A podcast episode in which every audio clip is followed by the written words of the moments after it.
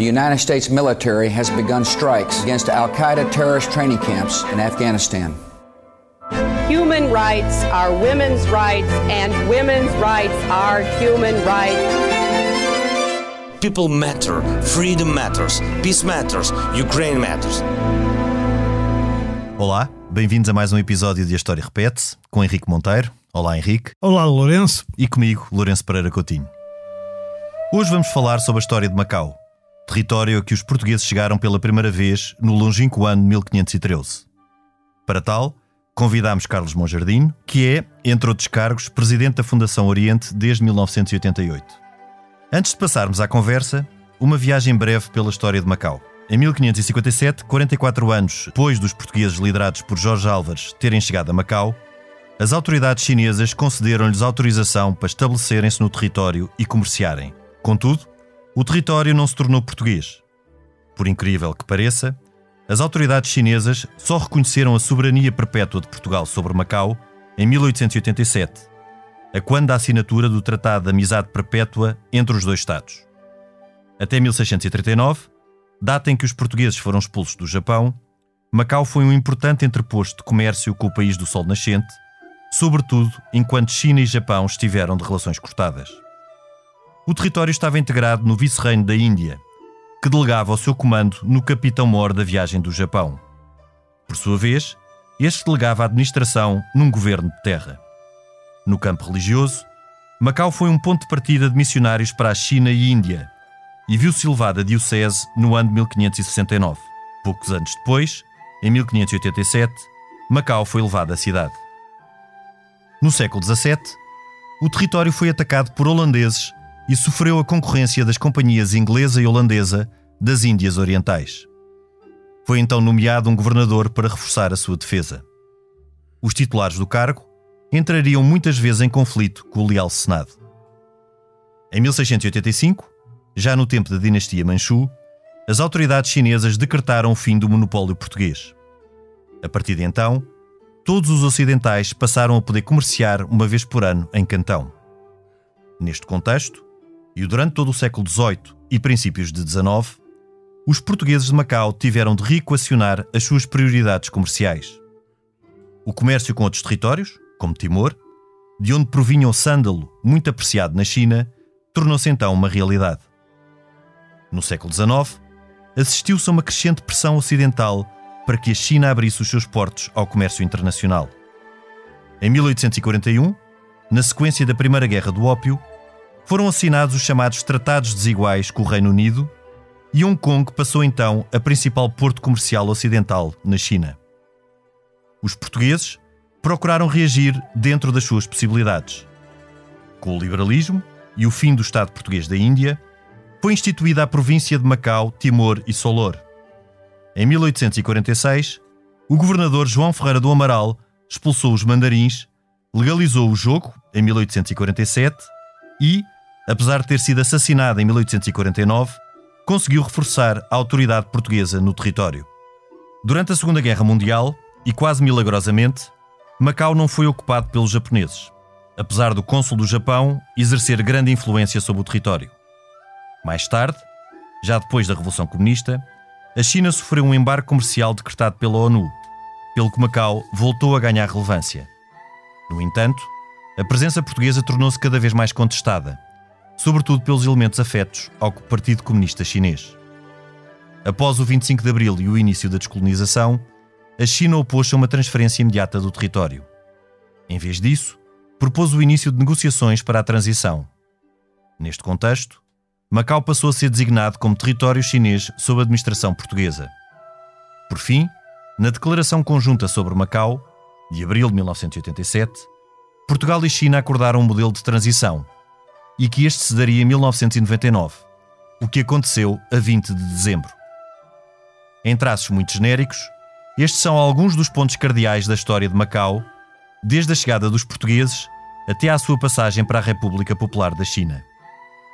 Imagino que a história do território seja um enigma para a maioria dos nossos ouvintes, e é esse que procuraremos agora desvendar.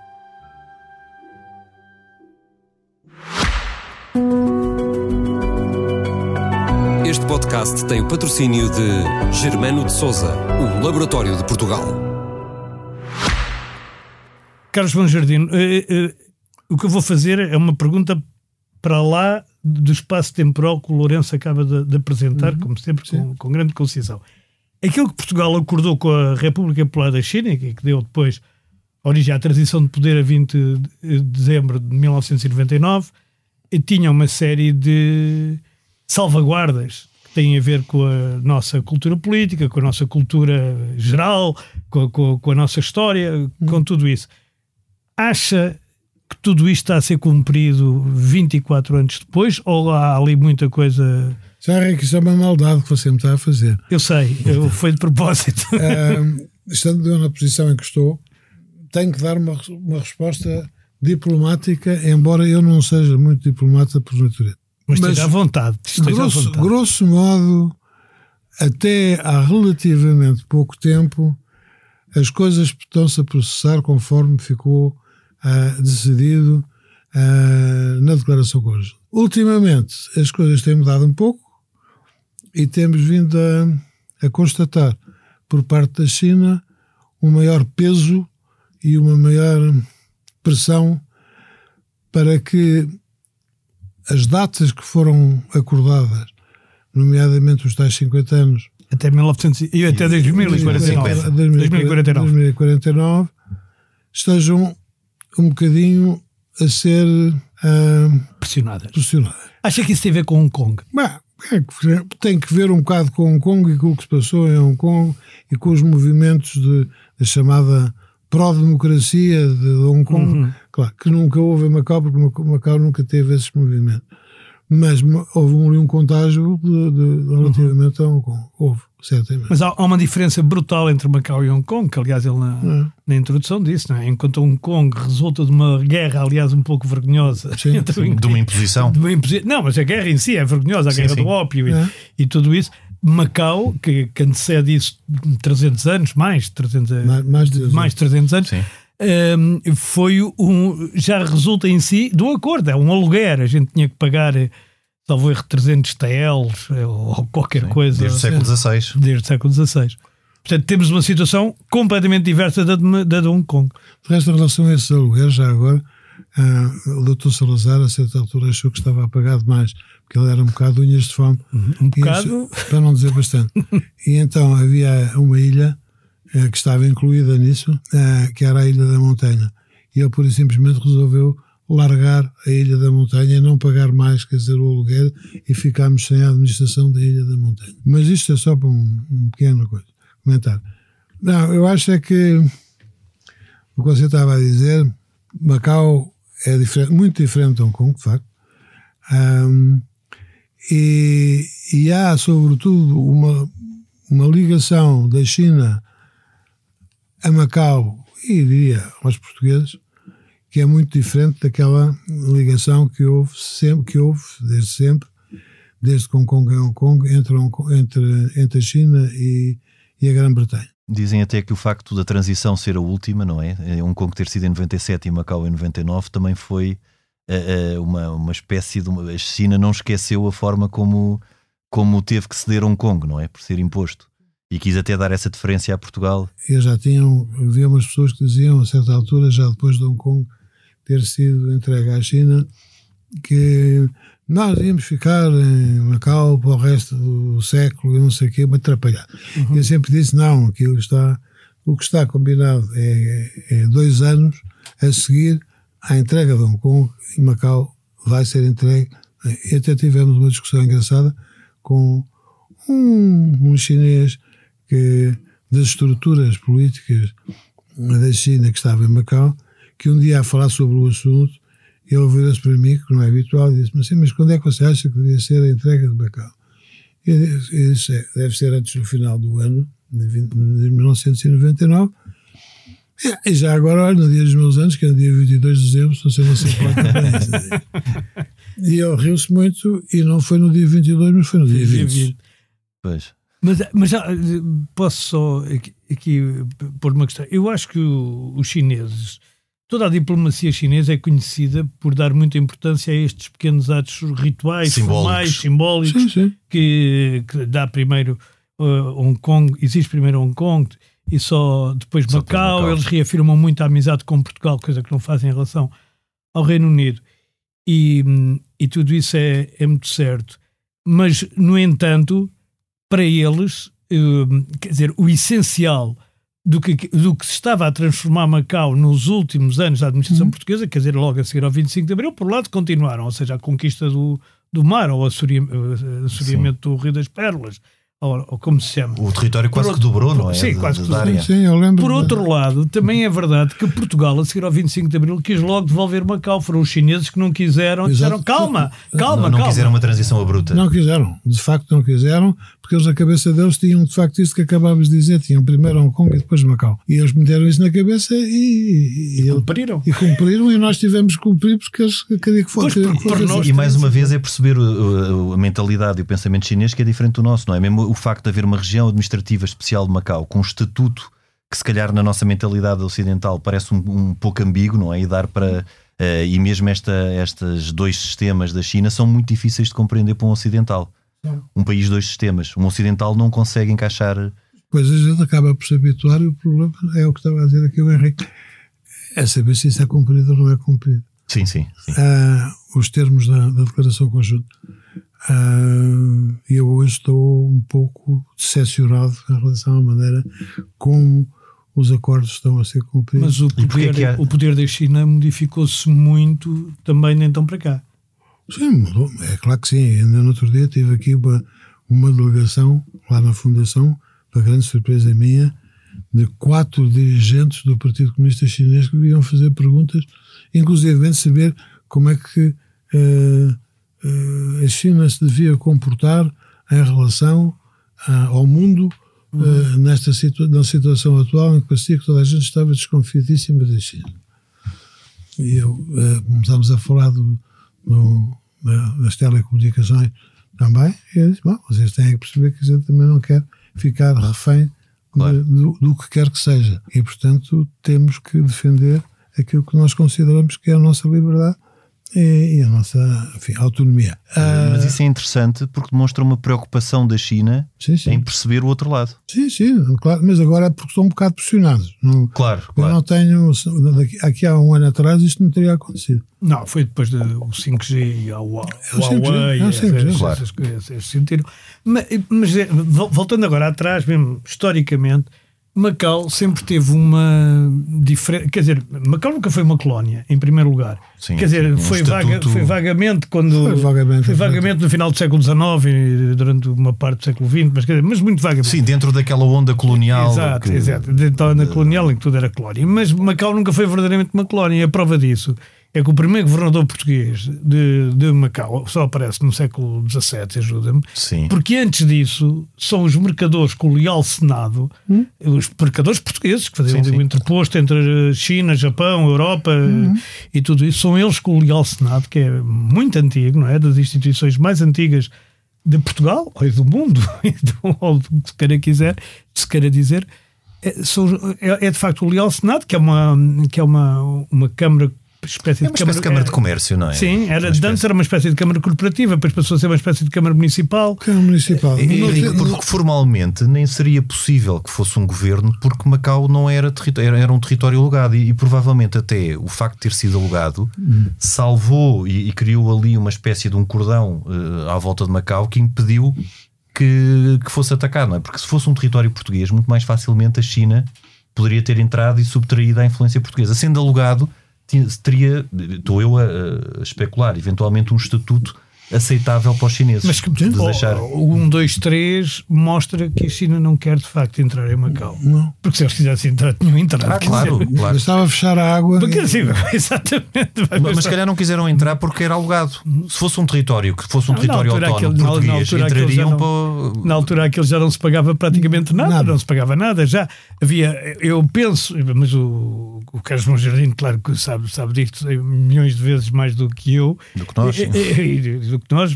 Mas quer dizer, eu penso que antes havia uma caixa da corrupção para o mandarim de Xangai. Hum. E que se tinha lá pôr uns dinheiros, não é? Para o mandarim. Hum. Era obrigatório corromper o mandarim de Xangai. Era uma prática já. Era uma prática. Instituída. Eh, mas depois, por isso simplesmente se deixou de pagar. E Portugal até ocupou umas ilhas, entre as quais a da montanha, não é? Sim, sim. E uma outra que era da pomba, ou uma coisa semelhante.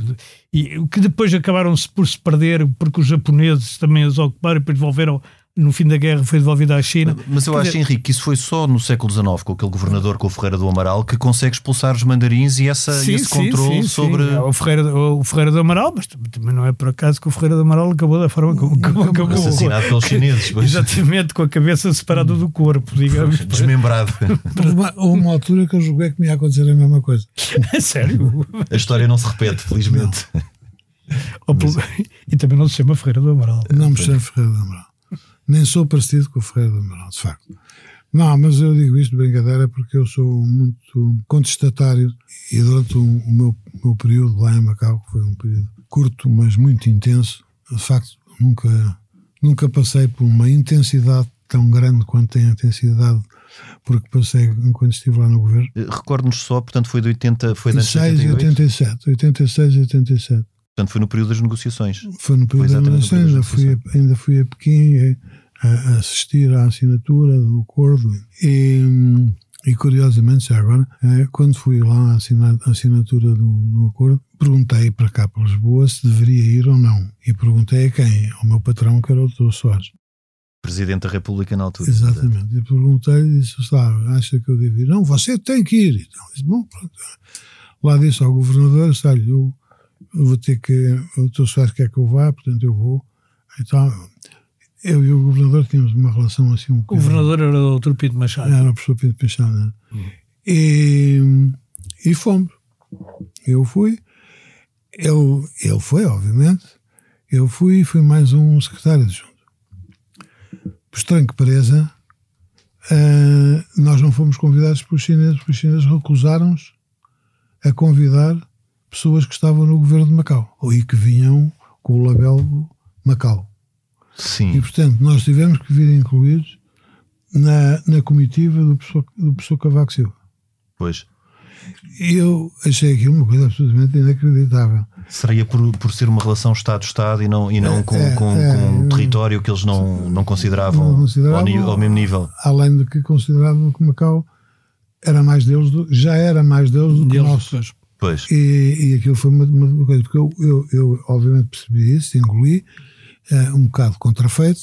O meu colega de governo que foi, chegou a Pequim, quando eu lhe disse, disse-lhe, sei lá, você vem aqui, mas não é convidado por China, é convidado por China. Mas porquê é que não sou convidado por China? Porque não é convidado por China. Vamos já embora, tá, queria ir embora para Macau. E eu disse ao professor Pinto Machado, diga lá a esse rapaz que se acalme, porque isto não há nada a fazer, é assim, a gente tem que estar aqui. Perceber as regras do jogo. As regras do jogo. E assim foi. Mas não queriam, não, não quiseram convidar-nos como representantes de, do território de Macau. Será que o Partido Comunista Chinês e a República Popular da China, apesar de em 87, de 1887, obviamente, haver um tratado de amizade perpétua, eh, eles de alguma forma eh, renunciariam a esse tratado por ter sido eh, feito por uma China que não era a República sim, sim, Popular? Sim, sim, claramente, claramente. Portanto, a abordagem deles era completamente, completamente diferente. diferente. Eu, segundo julgo perceber, a China só quando teve muito fraca, portanto, no final do século XIX, depois das guerras do ópio, essas coisas todas, é que reconheceu mais ou menos. É que, aliás, Portugal aproveita para fazer um tratado também nessa altura. E, Exato.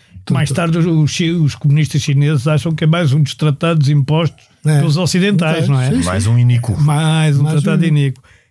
Porque a China, de resto, mesmo antes disso, antes da, da guerra do ópio, nunca reconheceu propriamente aquele território como português. Não. Reconheceu como a gente podia de lá estar. Sim, e isso é, eles respeitaram. Era um interposto, no fundo, e que eles autorizavam. Conversar, e conversar lá. e conversar. E a gente, aliás, começou por dizer que queríamos lá ir para fazer secas. Né? Secar, as, secar as velas, secar as coisas. Aquilo, aliás, na origem da, da hum. na etimologia da palavra, penso que tem a ver com aquele santuário que há de Maha, não é? ou Maha, que, e o Porto, que é Omaha, Moha, assim uma coisa. E, e, e, e, portanto, nós nunca. Aquilo nunca foi de facto uma colónia, nunca teve nada a ver com a ideia do aquele estatuto colonial que havia, sei lá, em Angola, Cabo Verde, Moçambique.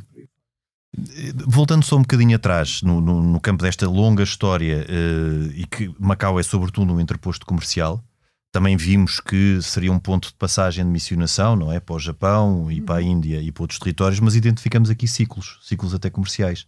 Primeiro com o Japão, uh, depois com Timor, o Sandal, por engenho dos portugueses uh, que, que, que, tiveram que arranjar alternativas exatamente por terem a concorrência inglesa e holandesa, uhum. e depois temos a partir de 1847 a permissão do jogo, que já foi mais uma vez com este Almirante Ferreira do Amaral, que depois, uh, e corrija-me se eu estiver enganado, foi um ciclo que se manteve com, com importância primordial até, até ao fim. Até ao fim. Até hoje. Até, hoje. Ou até ao fim do português, mas, mas hoje em dia continua. Sabes que em 2011, um, o, o mês de outubro de 2011 deu mais rendimento que o último ano inteiro em que os portugueses lá tiveram.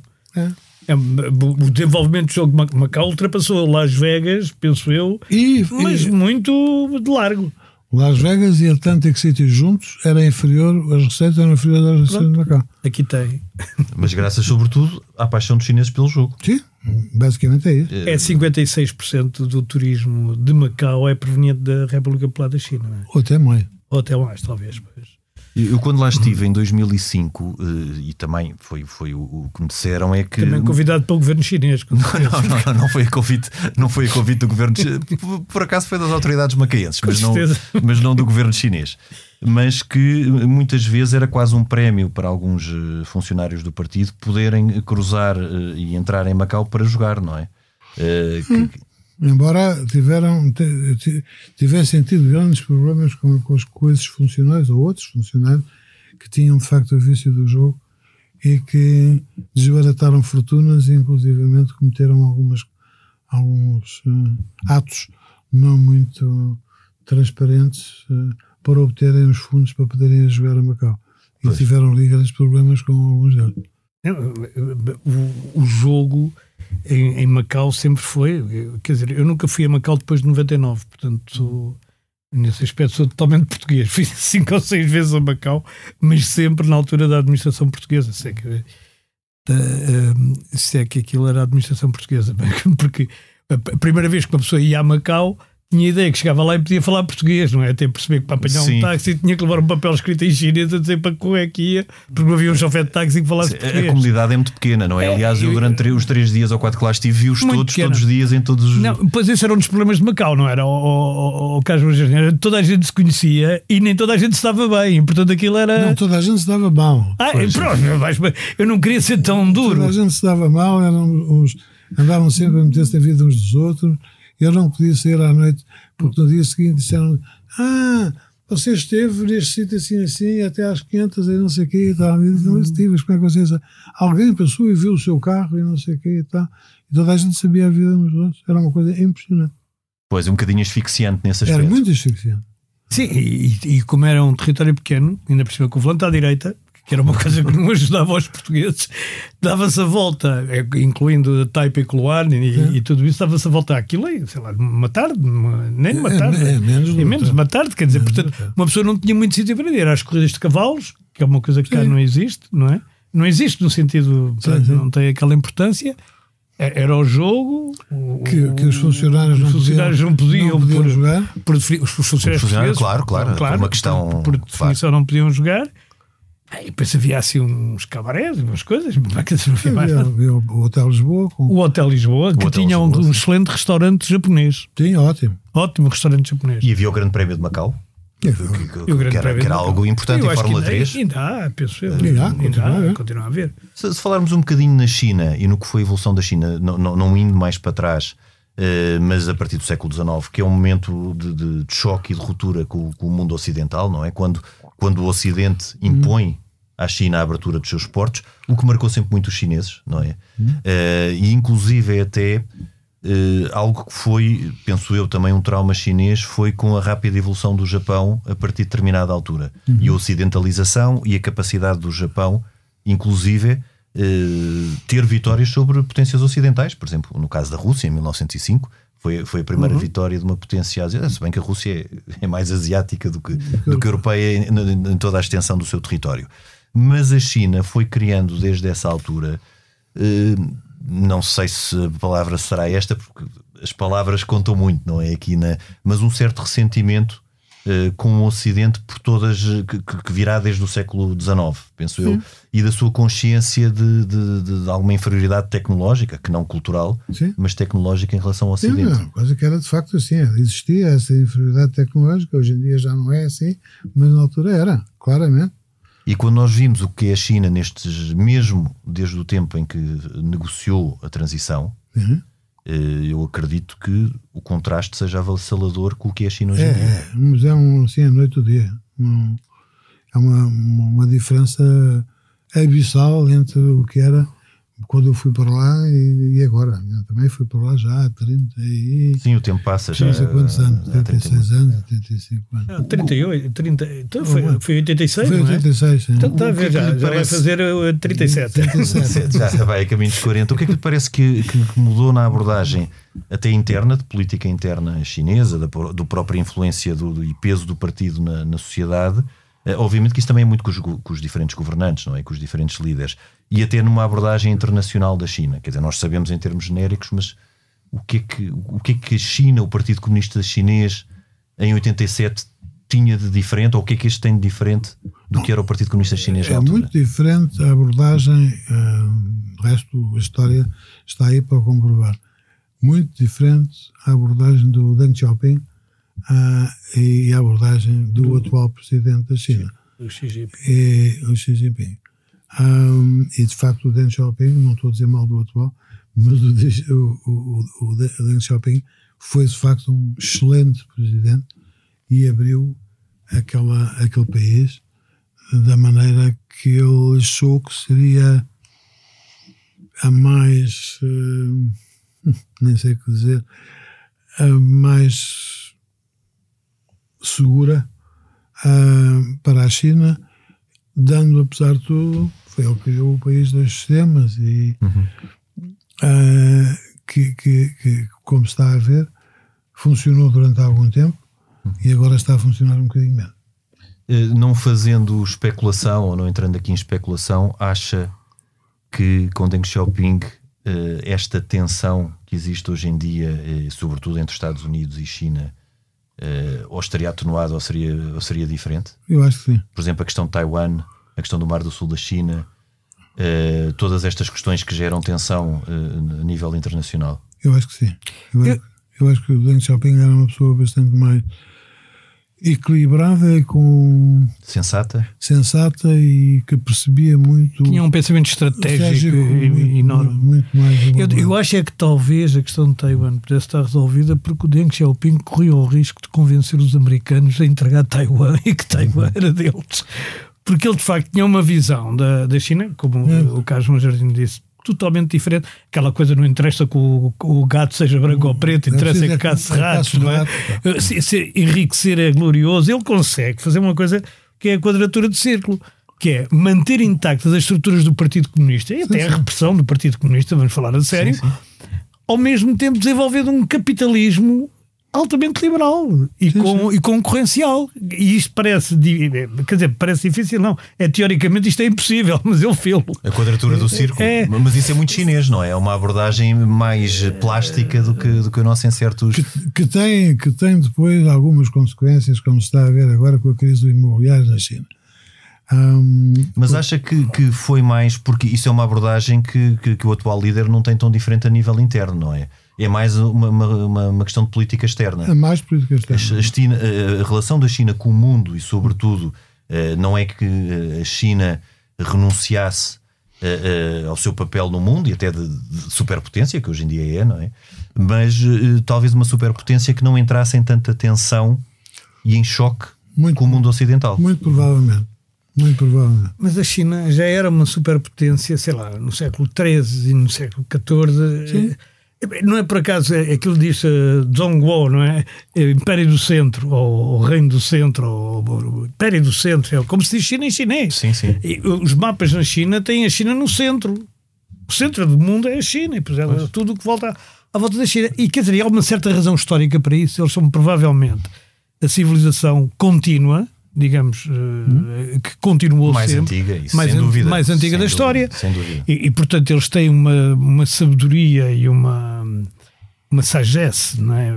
próprias que muitas vezes a gente não compreende, mas que há coisas que, por exemplo, o Ding Shopping tinha uma coisa que eu acho que era muito boa e o Carlos João Jardim seguramente eh, conheceu-a, que é numa negociação ninguém pode perder a face. Exato. Ninguém pode dizer eh, conseguimos isto ou conseguimos aquilo. É, Não há nós- derrotas. Nós conseguimos chegar a acordo para que isto fosse feito e tal. Não há derrotas, não há vitórias, não há nada.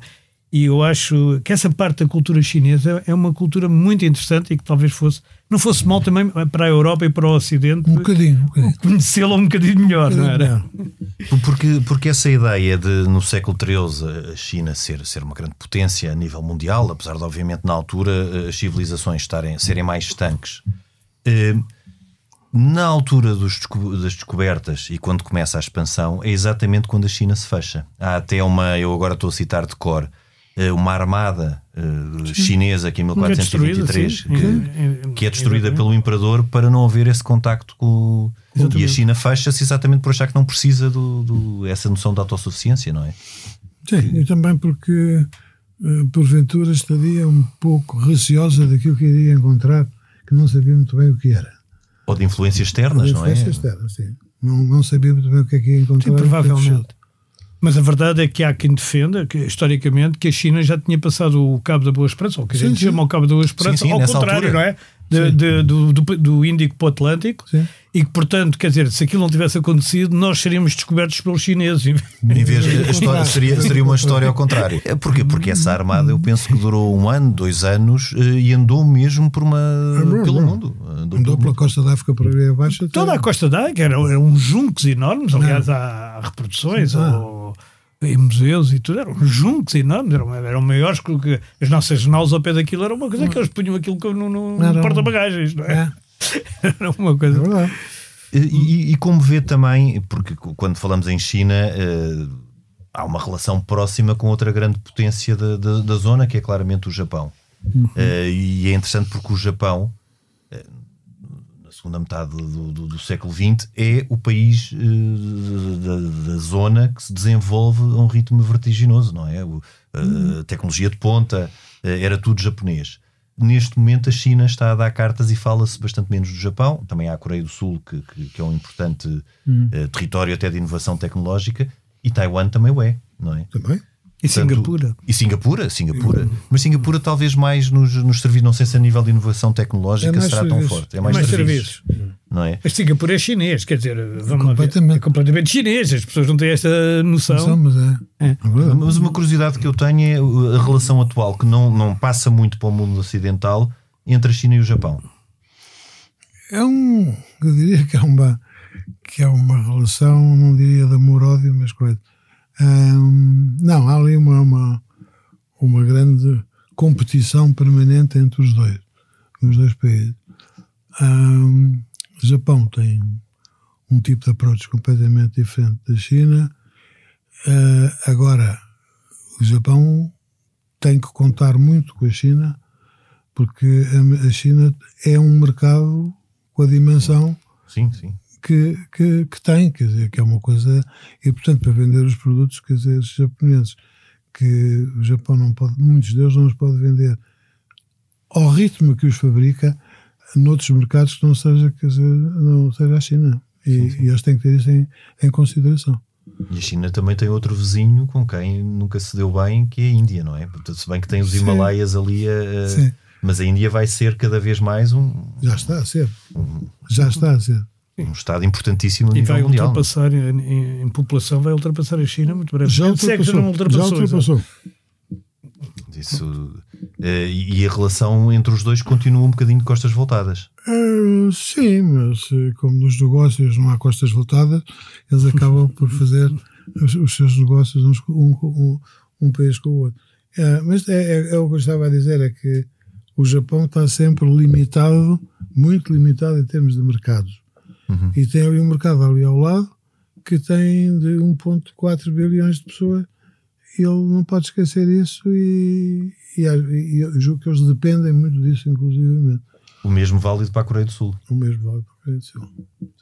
E, e, e, quando pensamos também nos novos projetos chineses de, de, de Rota da Seda, uh, inclusive os novos, quer dizer, novos em termos históricos, não, não, novos, não novos de, de, de hoje, é algo que lhe parece uh, fazível a curto prazo, aquela ideia chinesa de não só de caminho de ferro, como de portos, como de chegar à Europa. o que lhe parece que a curto prazo vai acontecer? Isso já está a acontecer, ou seja, já aconteceu e vai continuar a acontecer, mas essa história da, da Rota da Seda, para mim, é uma maneira hábil que os chineses encontraram de vir por aqui fora com o que acabou de dizer, dos portos, não sei quê, dos aeroportos, disto, daquilo e daquilo. Construídos por eles. Construídos por eles. E, e nós embarcamos nisso. Eu, eu não embarco porque já na altura percebi que era isso que que estava. Eu não sou contra o investimento chinês, antes pelo contrário, acho muito bem, agora com regra. Claro. E, e, de alguma maneira controlado por nós. Não pode ser assim de qualquer maneira, para ser aí, investir aqui ou lá. Um, Aliás, nós temos o exemplo do que se passa em África. Sim. O, o, Brasil também já está a ser um bocadinho colonizado pela, pela China. E, e, e em relação à, à África, isso ainda é mais notório até porque não, não, se pode comparar um país da África com o Brasil, mas Sim. ainda é mais notório. Um, e controlam tudo, basta despejam para lá uns milhões de dólares e, e controlam as, as, os setores-chave da economia desse país. Uhum. E acha que, que, que, no futuro, com uma, com uma aproximação à Rússia, uma aproximação maior, não é? Porque nós assistimos, no, que é deste século, sim, não, é, não é tempo anterior, uh, com, com, com, tarefas diferentes, não é? Portanto, a Rússia num, num, numa posição subalterna em relação à China. A China, sim, claramente, até porque não tem o poder económico que tem a China. Não tem o poder económico. Uh, Nem a inventividade. Porque, porque os, os chineses e os japoneses são conhecidos por copiarem tudo o que é bom. É. As coisas do Japão foram todas copiadas. Aliás, a primeira, a primeira coisa na, na exposição de Sevilha a coisa que tinham lá mais em destaque era, 92, era uma carabina, não, uma carabina com piada dos portugueses. Que eles tinham feito peça por peça, quer dizer, e os carros, e inicialmente, sim, e, tudo, sim, tudo. e tudo os japoneses eram mais ou menos copiados. Não, Aliás, não, os chineses estão a fazer mais ou menos a mesma coisa. E como têm muitos recursos, mão de obra muito barata. Hum. Houve uma coisa que me surpreendeu. A China, não, o Japão já não Sim, tem a China, uh, e ainda está na atualidade, que foi uh, a China tem, tem estado na, na retaguarda neste conflito, de repente apresenta também uma proposta uh, em, em 10 pontos, uma proposta de que pouco se fala e que se esfuma.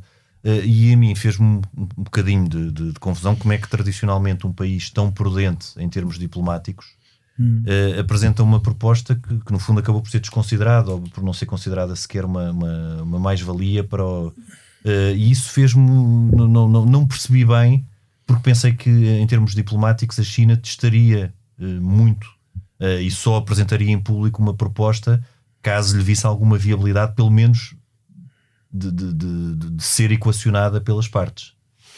Como é, que, como é que vê a forma como a China está a acompanhar o, o conflito entre o, a guerra provocada pela invasão russa da Ucrânia?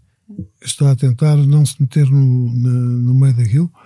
Ah, já é complicado de si assim. E, e tem um problema porque uh, sente quer dizer, que o mundo ocidental está claramente a favor da Ucrânia e que a Rússia está claramente aqui é, e, e eles, eles, não querem estar de costas voltadas quer dizer também para a Rússia. E portanto estão ali numa que não sabem muito bem para onde é que vão depender na sua típica ambiguidade na é? sua típica ambiguidade. Eles aliás têm planos muito. Uma vez na, um, um, membro do, do Ministério dos Negócios Estrangeiros disse-me já pá, há 20 anos que eles tinham um plano a 90 anos, que é uma coisa para nós esmaga-nos, para passar o, o, o, chinês. O chinês, tanto o mandarim como hum. o cantonês, como sabes, são. Desapareceu um bocado agora. Sim, mas, sim, mas é, que era, era, eram duas línguas com o mesmo sim, alfabeto, sim, ou com o mesmo ideograma, não é? Sim. Passar aquilo para, para cursivo. Para, para, e tem um, um, um projeto Agora, esse projeto demora muito. É, é como quando o Deng Xiaoping estipula um país, dois sistemas. Isto foi a seguir à morte de Mao Tse Tung. Mao Tse Tung morreu em 86. Aliás, foi quando. É. O, o- em 76, 10 76, anos antes do Carlos Moura Jardim ter ido para Macau. É. Portanto, quer dizer, isto tem, tem quantos anos? Quase 50, não é? Uhum. Eh, esta ideia de um país, dois sistemas. E, e eu acho que uma das coisas que a China sabe fazer, até talvez pela sua cultura milenar e pelas suas tradições, é fazer coisas a longo prazo e depois para ter aquilo que a gente, não por acaso, chama paciência de chinês. Sim. Que- O, o mesmo em relação a Taiwan, não é? Eh, porque é, é mais uma situação extremamente ambígua, mas aqui também uma situação ambígua dos ocidentais. Como é- os Estados Unidos não têm uma embaixada em Taiwan, porque não poderiam Ninguém ter, não é? reconhece. Que não reconhecia, mas tem um centro de negócios que no fundo é uma, é uma, é uma É sempre, a embaixada. é sempre a mesma coisa. O Taiwan ah, tem vários países, agora já há poucos, onde tem de facto os centros de negócio, como, tinha, como tem aqui. Pois. Tem cá um centro de negócios também. Como, é que, como é que lhe parece que, que essa situação vai evoluir? Vai se manter assim ad eterno? Eh, Eu, eu gostava. eu acho que todo mundo gostava, não é? Todo mundo gostava que, que Eu fosse assim. gostava, mas não sei se, se aí ah, os chineses têm paciência. Isso os taiwaneses, ou tai, É. taiwaneses, não sei se diz assim, Sim, sim. têm habilidade. Porque também há radicais em Então, Taiwan. contra, contra. Sim. sim. E, e se o Ocidente também não, não entra numa precipitação, não é? E não, não entra em, em provocações que podem, que podem Não não. desconhecimento. Isso não. Isso acho que a única, a única provocação só poderia vir dos Estados Unidos. Sim, mas a, a- a ida, por exemplo, acha que os chineses interpretaram quando a, a- a Presidente do Congresso, Nancy Nancy Pelosi, Pelosi. vai até uh, sem coordenação com, com- a administração Biden e com, o- com o governo, uh, vai a Taiwan? Não. Uh, Sim, não gostaram nada. isso não devem ter gostado nada. Não é? Nada. Mas disseram claramente. Não gostaram, não gostaram rigorosamente. Sim, não, não foi uma coisa que fosse dita por baixo da mesa. Disseram Não. em público 30 vezes. É. Mas essa, muito do que se fala também, que pode ter algo de alarmismo, de a seguir a esta guerra eh, na Ucrânia virá uma guerra por, pela posse de Taiwan e no Mar do Sul da China, que, que é o próximo foco de conflito mundial. Hum. Parece-lhe que isso, que isso há razão para alarmismo. Eu acho que isso era muito arriscado. E, e acho que não. Ah, acho que vão tentar manter este status quo durante mais um tempo, um, o mais tempo, maior tempo possível, ah, porque senão seria uma desgraça. Será mais uma questão retórica. É, você tem que ir apanhar o avião. Tenho. Então, então, então talvez uma, não sei, uma última, uma última pergunta põe, posso, posso fazer. Um, olhando para Macau em perspectiva e a relação de, de Macau eh, com Portugal e de Portugal com Macau e com a China, eh, como, como analisaria este tempo todo, que foram cinco séculos de presença portuguesa em Macau? Não é com aquela pergunta fatalista do valeu a pena, mas no fundo para Portugal, porque nós aqui temos pouca noção eh, do que foi, inclusive da história de Macau e de qual o impacto para Portugal de mantermos durante cinco séculos, quase, eh, um micro-território eh, na China, porque obviamente eh, a minha pergunta é, eh, no fundo, eh, a existência de um entreposto comercial em Macau e depois de, de- uma- de um, de um território que pertencia a Portugal, não é? Que a soberania é reconhecida a partir de 1887, foi sobretudo importante para a comunidade macaense. Para Portugal, enquanto Estado, qual foi a relevância de, qual foi a relevância de Macau? Você sabe que eu hum, olho sempre para isso hum, por duas hum, lentes diferentes. Uma é a lente portuguesa e a outra é a lente chinesa. Eu acho é que os chineses têm um muito maior respeito pelos portugueses do que os portugueses pelos chineses. E, e levaram muito mais a sério e valorizam muito mais esta relação entre, eh, com Portugal do que nós eh, com, com eles. Não temos, eh, não tenho dúvidas nenhumas. Passam a vida a dizer velhos amigos, não sei o que e tal, mas isto é verdade, não é, não é fita. É sentido. É sentido. E eu, sinceramente, acho que nós perdemos algumas oportunidades eh, porque não valorizamos aquilo que os outros, ou seja, a China, pensam e sentem em relação a esta relação com Portugal. Não os compreendemos. Não. De resto, eu vejo por mim, quando para lá fui, que o governo todo e foi para lá, nenhum deles tinha ido alguma vez à China e, e foram para lá assim um bocado. De, e alguns deles tiveram, chegaram lá e, e não saíram de Macau, nem sequer foram viajar nos países ao lado, que é uma coisa inacreditável. Sim. Uh, e acha que ainda vamos a tempo? De, de... Já estamos um bocadinho fora, fora de, tempo. Fora de tempo. Mas como o tempo chinês é, é lá longo. Podemos, mas temos que. Uh, eu uma vez disse uma coisa aos chineses que eles não levaram muito, muito uh, a bem. Foi que nós não podemos aceitar tudo aquilo que os chineses nos dizem e, e aceitar aquilo que eles nos impõem. E devemos ser firmes no, na negociação com os chineses. E, contrariamente ao que as pessoas normalmente, talvez por comodismo, pensam, hum, eles valorizam mais isso do que a subserviência. Sim. Muito mais. Sim. Uh, in fine, eles chamavam-me nomes uh, a mim, porque eu era um bocado. Uh, diziam que eu que era como o Patton, uh, era, o, era o Patton português. Ou seja, chamaram-me um nome feio que não digo Tabia Salomé, não digo o nome que eu. Porque chamavam ao Patton um nome muito feio. e depois, assim, passado um tempo, chamaram-me a mim o, o Patton português. Porque de facto eu gostava de negociar com eles, eu gosto de negociar com toda a gente, é a minha especialidade. uh, e, e, gostava muito de negociar com eles, mas não me não, não servia de capacho. Claro. Quer dizer, e eles respeitam isso. E eles respeitam isso. Ou seja, o, o, que, em conclusão, o que é preciso numa relação futura ou, ou para manter esta relação de, de, Portugal com a China e até para Portugal poder ser relevante sim, sim. no diálogo entre a China e o mundo ocidental e nós sabemos fazer respeitar. Respeitá-los e sabemos fazer respeitar. respeitar. É isso mesmo. Carlos Jardim, muito obrigado por ter vindo ao, ao A História Repete. Henrique, nós até para a semana. Até para a semana. Este programa tem o apoio de Germano de Souza, o Laboratório de Portugal. A gravação e sonoplastia esteve a cargo de Salomé Rita. Nós voltamos na próxima semana, noutro tempo e noutro espaço.